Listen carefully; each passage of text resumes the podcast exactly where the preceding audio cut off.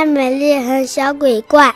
从前有一个小姑娘，名叫艾美丽，她有一只老灰兔，叫做斯坦利。艾美丽和斯坦利忙了一整天，正要睡觉，可是一个声音吵得他们怎么也睡不着。沙啦啦，沙啦啦，那声音像从窗口传进来的。依然有一个大家伙坐在窗台上。大滴大滴的泪水掉到了他的睡衣上。哦，艾美丽呀，艾美丽，那家伙哭着说：“我怎么找也找不到我那条抱抱被啦！它不在可怕的黑森林里，也不在我的枕头底下。你和斯坦利帮帮我，去把它找回来吧！不抱着我的抱抱被，怎么都睡不着的。”于是，艾美丽和斯坦利穿上风雨衣，戴上夜视镜，再穿上登山靴。他们在乱草和缠成一团的树根下面找。他们爬上高高的树顶找，哇，还要甩开。追赶他们的老狼，最后他们在可怕的黑森林里找到了那个家伙的抱抱被。他就在森林里最多次、最弯曲的那棵树的树顶上。他们甚至把地下的怪物都拉了出来。谢谢你们，那家伙说。别客气，艾米丽说。现在你一定要安安静静的啦。斯坦利喊我要睡觉了，我保证。那家伙抱着抱抱被说：“艾美丽关上了窗子。”过了一会儿，艾美丽和斯坦利正要重新开始睡觉，一个声音又响了起来，吵得他们睡不着。那是轰隆轰隆的声音，轰隆轰隆轰隆。那声音像是从厨房。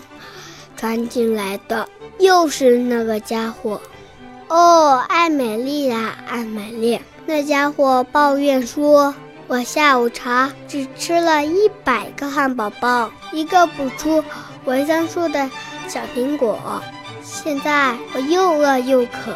你和斯坦利要帮帮我，给我弄点睡觉前喝的牛奶吧。我的肚子轰隆轰隆响，我怎么睡？”都睡不着，于是艾美丽和斯坦利大大的叹了一口气，戴上防雪风镜，套上滑雪板，穿上胀鼓鼓的、最保暖的衣服。他们滑着雪，绕来绕去的穿过荒原，穿过暴风雪和季风，手都冻僵了，腿都冻痛了，就是为了。找一杯牛奶给那个家伙，让他喝了好睡觉。可是斯坦利惊动了北极熊，惹得他很不高兴，因为北极熊认为牛奶是他的。谢谢你们，那家伙说。别客气，艾美丽说。现在拜托你，一定一定要安安静静的了。斯坦利和我要睡觉了，我保证。那家伙说着，大半杯牛奶都洒掉了他的睡衣上。艾美丽关上了冰箱门。过了五分钟，艾美丽和斯坦利还没睡着呢。可是，一个声音吵得他们更睡不着了。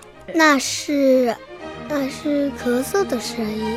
那声音是从地下室传上来的。半月，不要又是那个家伙！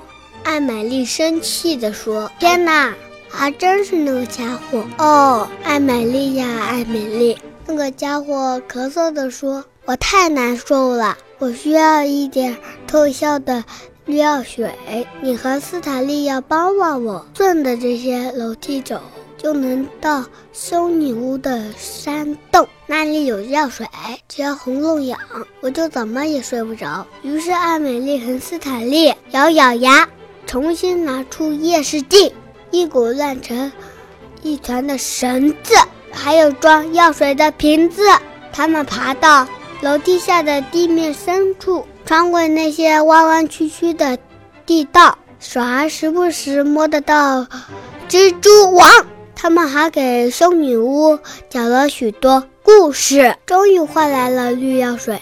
那个家伙打起哈欠来，嘴巴张得那么大，露出了他的尖牙齿。